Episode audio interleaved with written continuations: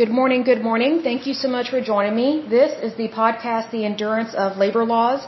I'm your lovely host, Lesley Sullivan, and today is episode 132. And today we're going to talk about the FBI police. So, as I've said in times past, almost every federal agency has some type of police force within it, especially when you're dealing with law enforcement agencies within the federal government. So, for example, there are types of law enforcement uh, police officers within the EPA, but they're they're not always the same as FBI because they're separate. But there are different people that do different things within these agencies, and a lot of them do have their own police force, especially those that investigate crime or maybe they serve a warrant, they make arrests, things of that nature. So this is very common, and so this is very much an interesting one because I did not realize how much uh, the FBI police do. I kind of didn't realize that they had a specific FBI police force per se, but they do. So it's very interesting here. But first of all, before we dive into this, let me give a big shout out to my listeners. I don't want to forget about you guys. So a big shout out to Oregon, Pennsylvania, New York, Virginia, Texas, and Oklahoma. In terms of countries, the United States and the Russian Federation. Good to see you guys. Okay, so let's go over just a couple facts first. So the FBI police have been around since the 1980s. So this is not something that was always a part of their agency. And I bet if I had to guess why, it's because I bet the FBI, they kind of investigated their own things and they, they were their own police force. But as the agency grew, they probably needed to separate those branches out because their agency was growing, they have more employees, and they also have more things to investigate. So that's why you, you create specialties within specialties. So it's almost like a subspecialty kind of thing. It's very similar to the medical field where you have a GP that you typically go see, like if you have a sore throat or something, or let's say your lungs hurt. Well, let me not use that example because if your lungs hurt, you should go to the ER because you might have a pulmonary embolism, which is a basically where a blood vessel or an artery or something ruptures in your lungs. It's almost like a brain aneurysm, but it's in your lungs. So please, if you have pain in your lungs, go to the ER and take care of yourself. What I'm talking about is that, you know, if you have just a basic health complaint, you start out by going to your GP, not a nurse practitioner. Nurse practitioners are not doctors. They have never been to medical school although they are being allowed to act like doctors, get paid like doctors, and prescribe like doctors, and that's a big mistake. They make a lot of mistakes. But anyway, if you have a general complaint about your health, you go see a GP. Your GP, if they can handle what's going on, they handle it. But let's say, for example, um, you're, you have pneumonia, you've been treated for it, but you're still having some problems breathing a little bit. Like you don't feel like you're back where you were before. Then your GP would refer you to a specialist, which would be Guess a, a pulmonary specialist where they they focus on the lungs and also the oxygen that goes to and from the lungs. So, you know, they might do a pulmonary test, like a breathing type test, things of that nature. So, it's one of those things that yes, you're going to the medical field, you're going to a doctor within the medical field, but then you have a specialist and a subspecialist and they have different tests that they run. It's the exact same thing within these police agencies that are within, or sorry, uh, law enforcement agencies that are within these federal agencies it's like you have specialists within specialties. That's kind of how you need to look at this. So um, the FBI police, they're only located in the United States, and they are under the umbrella of the FBI, also known as the Federal Bureau of Investigation. Their type of policing is called security security police. Their motto, this is really cool, protecting those who protect America. So that's really good there. I love that. In terms of how many police officers they have, they have 270. This may go up or go down depending on their police force. In terms of the different subunits, so basically subspecialties within the FBI police force, here are the ones that they currently have. They have the canine division, which of course is the dogs, usually German shepherds that can sniff out anything and everything, or they have bloodhounds that can sniff out anything and everything. Then they have the patrol uh, division, the ATV patrol division, training division, emergency response team, and the recruiting division. So very interesting there. So let's go ahead and dive in just a little bit more in this one. It says the FBI police is the uniformed security police of the Federal Bureau of the Investigation, also known as the FBI, and is part of the Bureau's security division. The FBI police is tasked with protecting FBI facilities, properties, personnel, users, visitors' information, and operations from harm and may enforce certain laws and administrative regulations. They are endowed with full police powers of crime prevention, arrest, law enforcement, and investigation within and around some key FBI facilities. They have duty stations at the following locations. The first one is the J. Edgar Hoover Building in Washington, D.C., also known as the FBI headquarters. Next one is the Washington Field Office, also located in Washington, D.C., which is our nation's capital. Then you have the FBI Academy in Quantico, Virginia. Next one is the FBI Laboratory, also in Quantico. Then you have the New York Field Office in Lower Manhattan, New York. And lastly, you have the Criminal Justice Information Services Division in Clarksburg, West Virginia. So basically this police force, they protect those facilities because they definitely need to be protected. Probably because of the information that they deal with there and the people that investigate, how to describe this? And the people that investigate the different crimes that are going on within the United States. So you have to have security. You have to keep that information protected. So it goes on to say the FBI has a cooperative agreement with the Metropolitan Police Department for the FBI police to carry out protective duties outside of its regular patrol areas in Washington, D.C., of the J. Edgar Hoover Building and the Washington Field Office. I agree with that, but at the same time, I get concerned with it because the FBI are not the local police. That's not their job. So I would be very concerned if ever those boundaries are crossed. So I think things should be separate but equal because I think it's very easy to step on people's toes whenever you, you cross boundaries. Even if you're given permission, I think they need to be careful about that. Because also, these are you know, these are two totally different agencies. Usually, uh, police departments are, um, they are not federal, they are state, meaning they are run by your city or your state. So, for example, where I live, I live in Oklahoma City. We have an Oklahoma City Police Department. Well, if I were to move, let's say, to Tulsa, they don't have an Oklahoma City Police Department. It is the Tulsa Police Department. So these things are separate. They do work with each other, but there's a lot that needs to remain separate even though they are on the same team and that team is justice and, and integrity. You know, to do the job and to do it well. But I think sometimes toes can be stepped on in regards to these things. So that's all I'm going to say about that, but that's just what it is. In regards to their duties and responsibilities, it says the primary role of the FBI police is to deter terrorist attacks with the visible presence of a well-trained, well-equipped, professional police force and provide protective security for FBI facilities from criminal acts and unauthorized access, including protecting FBI employees, official visitors, and tourists. FBI police methods include several duties such as entrance and or exit screening, patrolling in vehicles, patrolling on foot, patrolling on bicycle, use of explosives detection canines. So basically the dogs that can sniff out anything that has to deal with explosives and the ingredients uh, that go into those. And lastly, counter surveillance. So, you know, I think this really brings to mind that it's very important for these police officers or FBI agents, whatever the case may be, why it's so important for them to be in shape. Because if they can't chase down a bad person, then they've kind of failed at the job most of the time whenever I meet FBI people, which is rare unless, you know, I just don't know I've met them, most of the time these people are very fit. Local police force, uh-uh, they are not fit. Most of them are very overweight, they're pudgy, and I'm not really sure what they can do to protect people.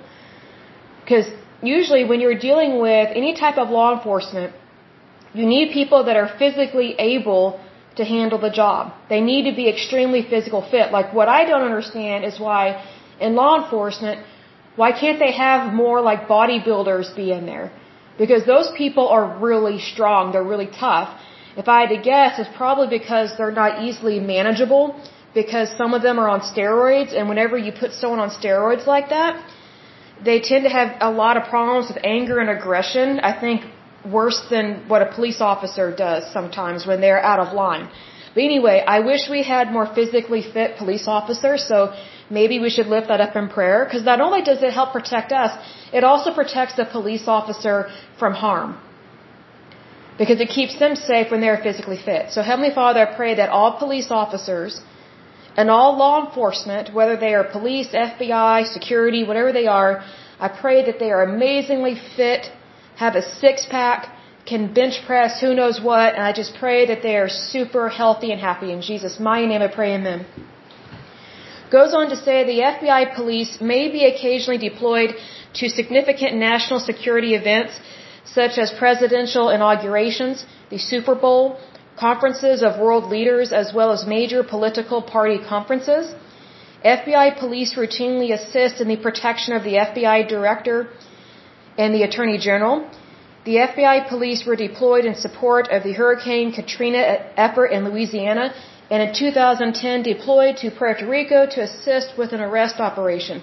I don't know what that's about in regards to Puerto Rico, except for the fact that when they got hit by a really bad storm, I mean, it's it's like it's like there were no rules anymore. Although Puerto Rico isn't really known for being ethical anyway. No offense, Puerto Rico, but you know how you guys live there. So it's one of those things that I've noticed. Like, how do I describe this? I'll give an example. Okay, so you know, I went to college in Oklahoma, and I could always tell whenever someone was from like California or Florida not only because of the tan, but even if they were not tan, you could just tell from their personality and the way they talked and what they talked about. They were not from Oklahoma and they were not from the Midwest. They were definitely from California or Florida. I think California was worse on this. No offense, California, but you know how some of your people are. Not all of you, but some of them. And what I could say about that is that they were not known for being um, very moral they were not known for being very ethical. And I'm not just saying this about young people because this was something that I noticed even with adults that are from those areas as well. Um, it's kind of like they just want to change all the laws and it only be for them.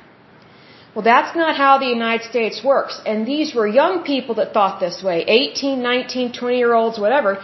So obviously they were raised like that by their parents.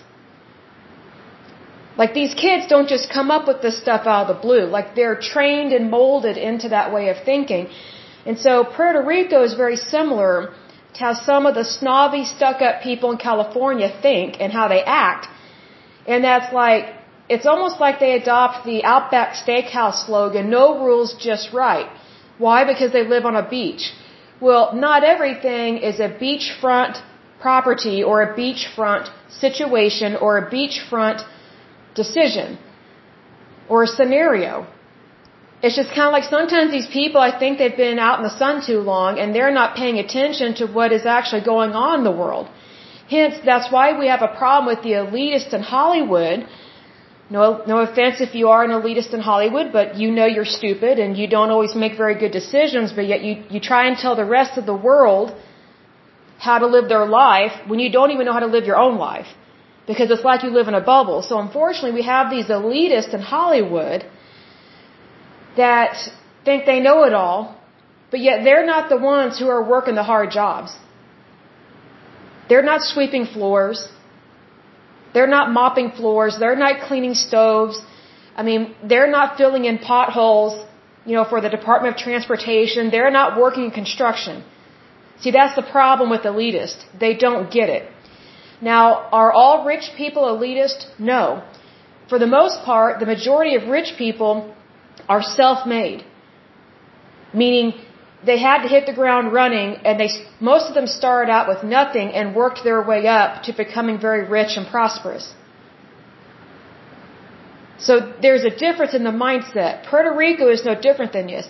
Than this. Almost every single person that I have met from Puerto Rico has been a beachfront snob and they're just takers.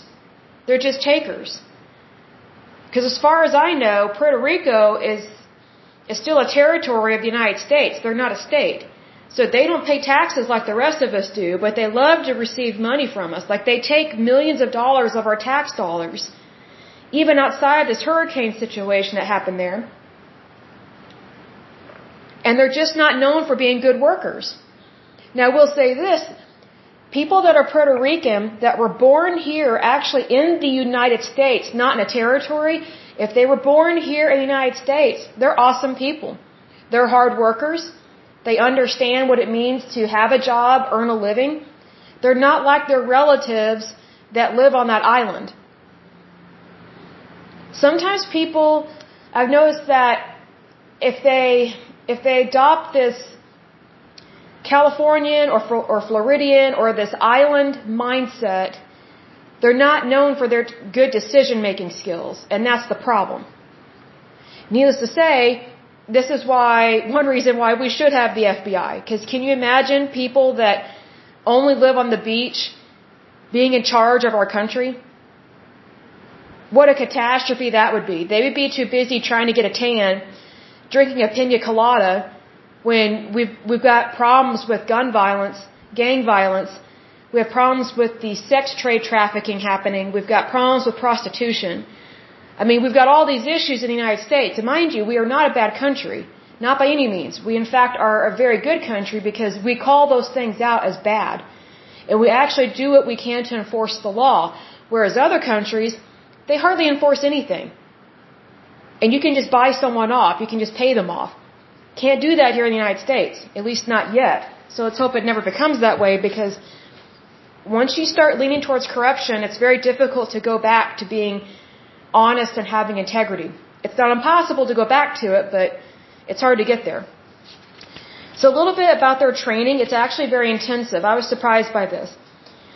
It says the FBI police uh, recruits are required to complete a 12-week uniformed police officer training program at the Federal Law Enforcement Training Center, followed by a four-week FBI Police Advanced Training Program at the FBI Academy and then complete five weeks of on-the-job training with the field training officer in the field training program. That's a lot of time spent on training. And I think that's wonderful that they do that. And I wish more jobs in general would have that much training. I can think of jobs where I wasn't given any training whatsoever. And now it wasn't as important um, or as serious as like a, a FBI job or like a police enforcement type position. But it really sucks when you don't have good training and you just get thrown out there and you have to hit the ground running. So you're basically on your own and you're thrown to the wolves. That typically happens in sales roles. Sometimes that happens in accounting, which I think is stupid. Um, sometimes that happens in very chit chatty Cathy offices, which I can't stand that. Because it's kind of like people how do I describe this? It's like they throw you to the wolves to quote unquote see what you're made of, and I'm like, wow. So you're basically withholding information, you're withholding training from your employee just to prove to them that they don't know everything, which of course they don't because they're human. And number two, they just started working for you. Number three, sometimes employers like to put their employees through the ringer just to make them very much aware that that they are at the bottom of the totem pole which I completely disagree with that way of treating people. It's kind of like you have to earn the respect of people. You know, you have to put in your five years, you have to put in your ten year. It's like, no, respect starts from day one of a new job. Respect should be freely given, not just earned. Are there some things that people need to earn your respect and trust? Yes, but you know, I'm not saying you have to trust everybody because you shouldn't, but you should you should respect everybody. Is my point because I've worked jobs where there was very little respect in the industry or in the job environment unless you had worked there for a long time. And I'm like, well, you know, if you can't respect me the moment I get here, you know, the moment that I'm a new employee, why would I think you would respect me later down the road? Because to me, when someone doesn't respect me, that's a lack of integrity. And I don't like that and I don't put up with it. And I let people know I don't put up with that. Because to me, whenever I meet someone new, I treat everybody the same. I treat them with dignity and respect. Like people have to prove me wrong. They have to prove to me that they're a bad person. They have to prove to me that they're a jerk or a weasel or a liar or whatever the case may be. I don't start out with, oh, you have to earn my, you have to earn my respect. Isn't that kind of cocky and arrogant? And it's also disrespectful. It's, it's dumb. I don't like that. Because I've always been more impressed with people that they respected you regardless of your age and they respect you regardless of where you come from. Because I can't tell you how many times I've met people from other states, not necessarily from other countries, but from other states, that whenever they find out I'm from Oklahoma, they totally diss me.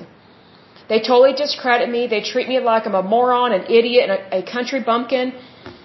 I'm like, wow, you literally have no idea that Oklahoma is a pretty good state. Are we the best? No. But, you know, we don't have crazy laws like California. And we don't have a bunch of snowbirds living here clogging up our intersections like Florida. Hence, a lot of people in Florida do not know how to drive. so, because I have visited family in Florida and I thought, wow, these people are crazy with their driving. Kind of concerning. But, you know, it never hurts to be kind to people. I know that may sound simple, but it is definitely true. I think it's better to start out with dignity and respect as opposed to, oh, you have to earn what I have. You have to earn my smile.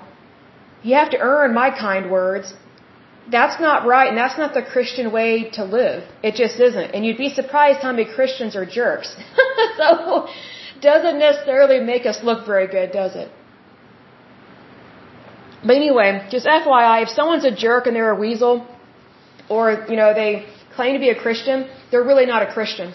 Just FYI. So lift them up in prayer, even if you're atheist or agnostic, and just realize that, you know, all people are flawed. Some are worse than others, but just, you know, just know this. And this is a little off topic, but if someone's claiming to be a Christian and they disrespect you, yes, it's offensive and it hurts you, but it hurts God way worse.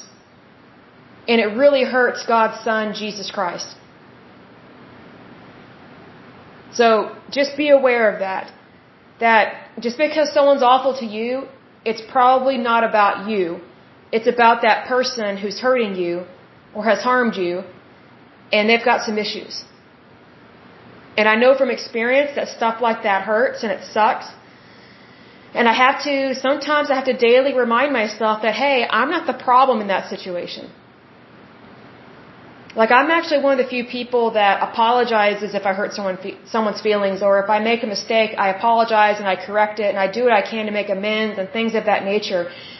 That is rare to have that happen today. But you know what's interesting is that what's rare has way more value than what is common. So just be aware of that. A little bit about the salaries of the, of the FBI, uh, police. I thought they were paid more, um, but I guess it's to me. I got the impression that they're paid not as well as an FBI agent, but maybe a little bit more than just regular police officers. But even so, Sometimes police officers, especially in small towns, are not paid very well. Police officers in large cities get paid really good money, but they also have more danger that they deal with. So, because cities tend to be less safe than small towns. So, even though with small towns, you know, just because you live in a small town and has small town charm, that doesn't mean it's a good place to live. Because I was raised in a small town, and there was corruption like you wouldn't believe. And I noticed it as a little girl. So just FYI, be aware of those things. So it says uh, the salaries in the FBI police are determined via a basic pay plan set out under the general schedule, also known as GS. Three levels of entry are in place for FBI police officers. The first one is GS7, GS8, and GS9. Promotion opportunities within FBI police come with increased pay with corporals earning in the GS 10 band, going up the colonel earning GS 13 pay. Additionally, FBI police officers are covered under the Federal Employee Retirement System, also known as FERS, and do not receive enhanced law enforcement retirement, also known as 6C. So, I wonder about that. Hold on just a moment. It says it says 6C, but I wonder if that's just a connotation. So, I will check up on that. But needless to say, it says they do not receive enhanced law enforcement retirement. So I don't know if that's part of a code or not, if what that's talking about. It says here, the FBI police are among the lowest paid federal law enforcement officers in the United States. I'm not surprised by that because they're considered just law enforcement. They're not considered a special agent. So that's one reason why their pay is not as good. Other benefits available to FBI police officers include access to health insurance, life insurance, a thrift savings plan, as well as providing officers with a gym fitness program, transportation subsidies, tuition assistance, and student loan repayments. I kind of get concerned with the student loan repayment because it seems like people don't want to pay off their debts even though they owe it. So I get concerned with this student loan debt forgiveness because that's stealing. So what I find interesting is that there are a lot of uh, educational institutions that they have upped their tuition astronomically, even in public institutions. Like even public universities, not even private universities, but public universities now cost just as much as a private school, which I think is ridiculous. So it's making it very difficult to get a college education at a reasonable cost. And so now we've got all these people with so much debt. It's like, well, if we have all this debt and then the debt is just forgiven and no one pays the money, that's creating a sinkhole and it's, it's affecting our currency. So it's one of those things that when you owe someone money, you owe them money. Period. Like if you owe someone for your, your college education, you need to pay that money back. If you owe someone on a car, you need to pay that money. See, because here's the thing. Whenever you don't make a payment or if you forfeit payments on your mortgage or your car loan, guess what? You lose your house and you lose your car. For some reason, some stupid reason, whenever people do not pay off their student loan debt, they still get to keep their uh, their graduation certificate basically. But yet they haven't paid they haven't paid off their loan. They haven't done what they're supposed to do. So they basically stole a degree from a university. Is that right? No, it's not. So that's the problem with loan forgiveness and things of that nature because it's it's not something I don't like it when they use the word forgiveness like that because here's the thing it, it's not like a crime was committed or an offense was committed because when you forgive somebody it's supposed to be because someone did something wrong and they apologize and they're going to change their behavior. Well, a loan, taking out a loan, is not a crime, it's not an offense. So how can you how can you be forgiven for something that is not considered a crime or an offense, it's not immoral or illegal? I think we've gotten into a bad habit of you know encouraging young people to be takers instead of givers. That's a big problem. Because now, you know, we have so many young people that they don't understand you can't just take out all these loans and never pay them off. That's not how the real world works. And it's creating inflation in our country.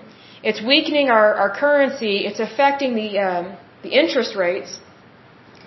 And also, it's creating lack of character in a really large segment of our population.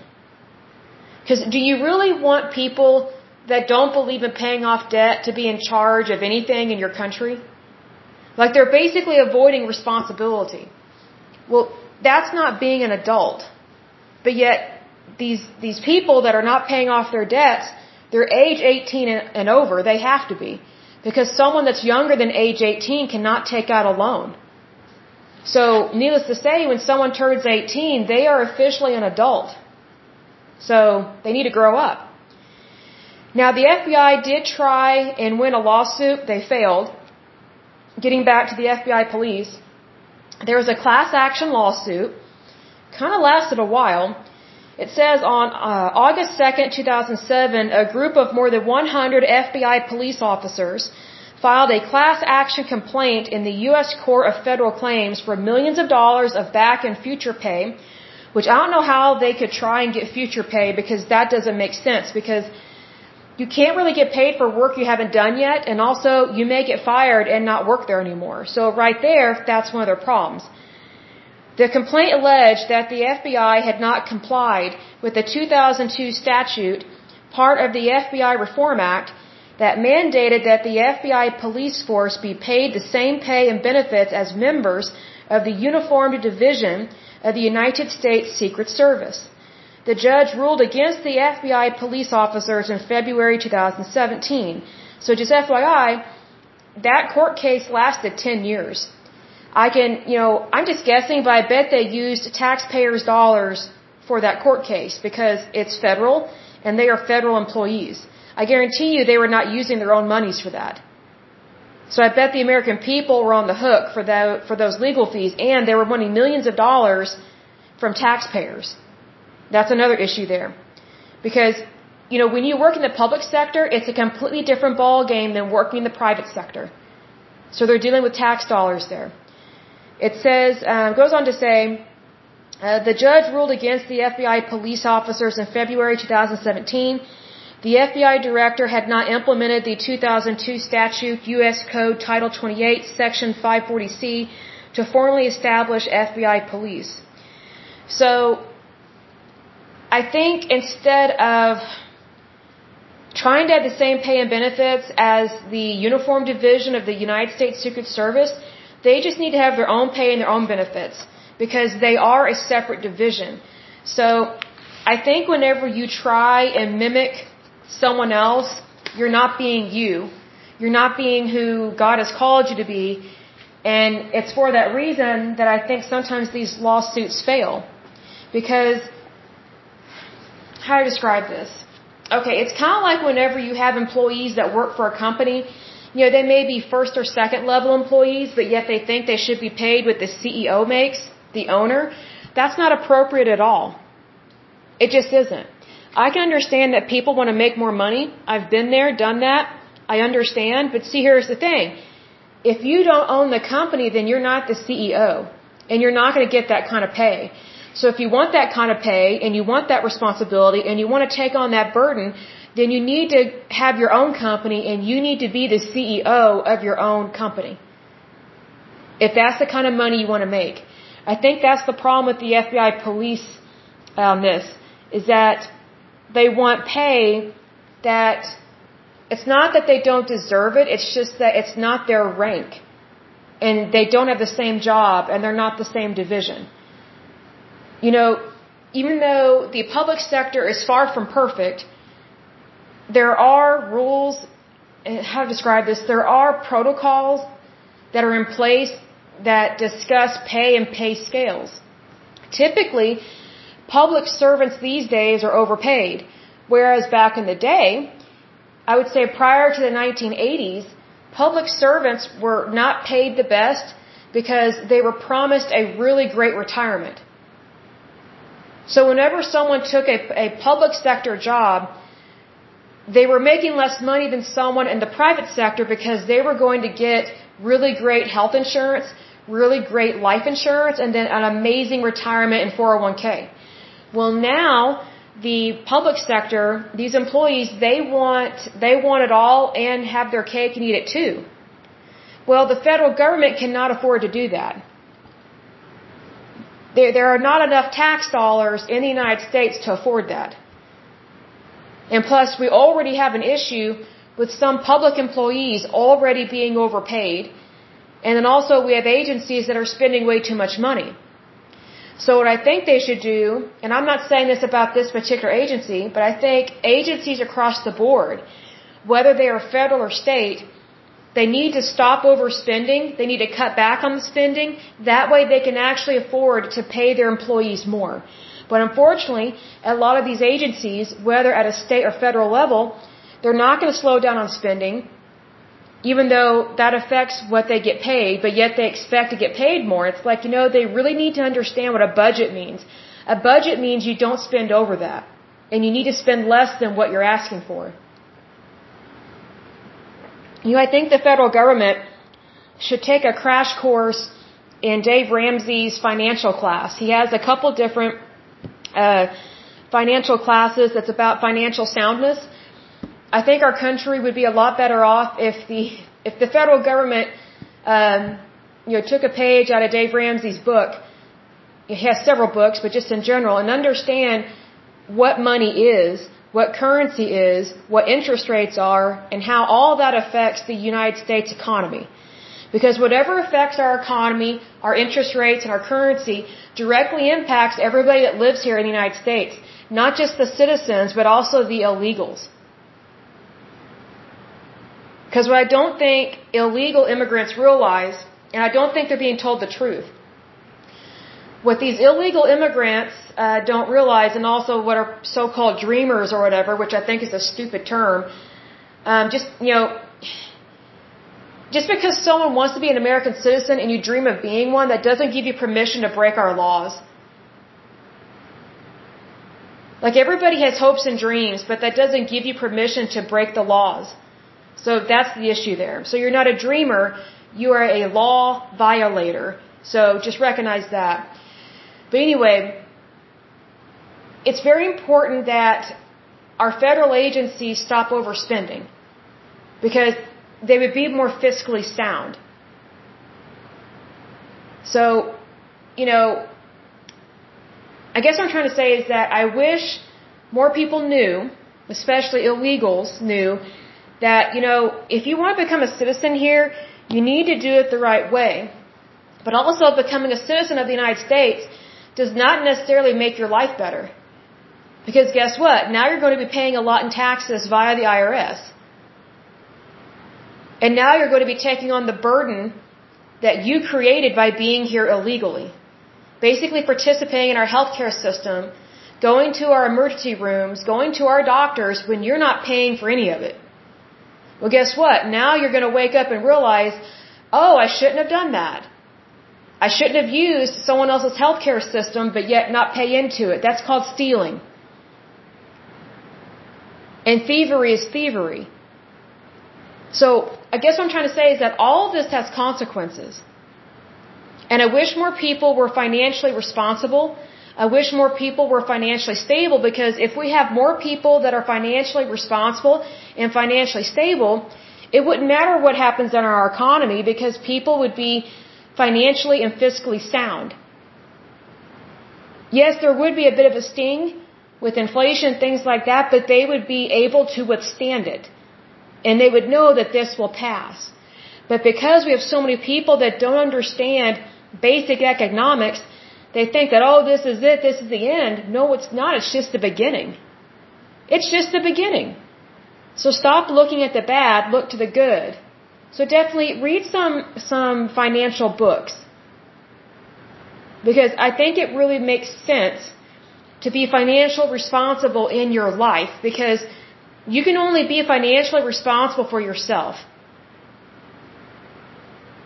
And that's that's kind of how it should be because if we have more people that are more financially stable for themselves, then once they become stable, once become they become stable, they can help other people. You can be a blessing to others. And that's how it's supposed to be. Socialism does not help people. Capitalism does. Because under capitalism is where more money is in the hands of the citizens. And then they can help each other privately, not publicly. Meaning in the private sector, not in the public sector. Because the government, it just wastes money.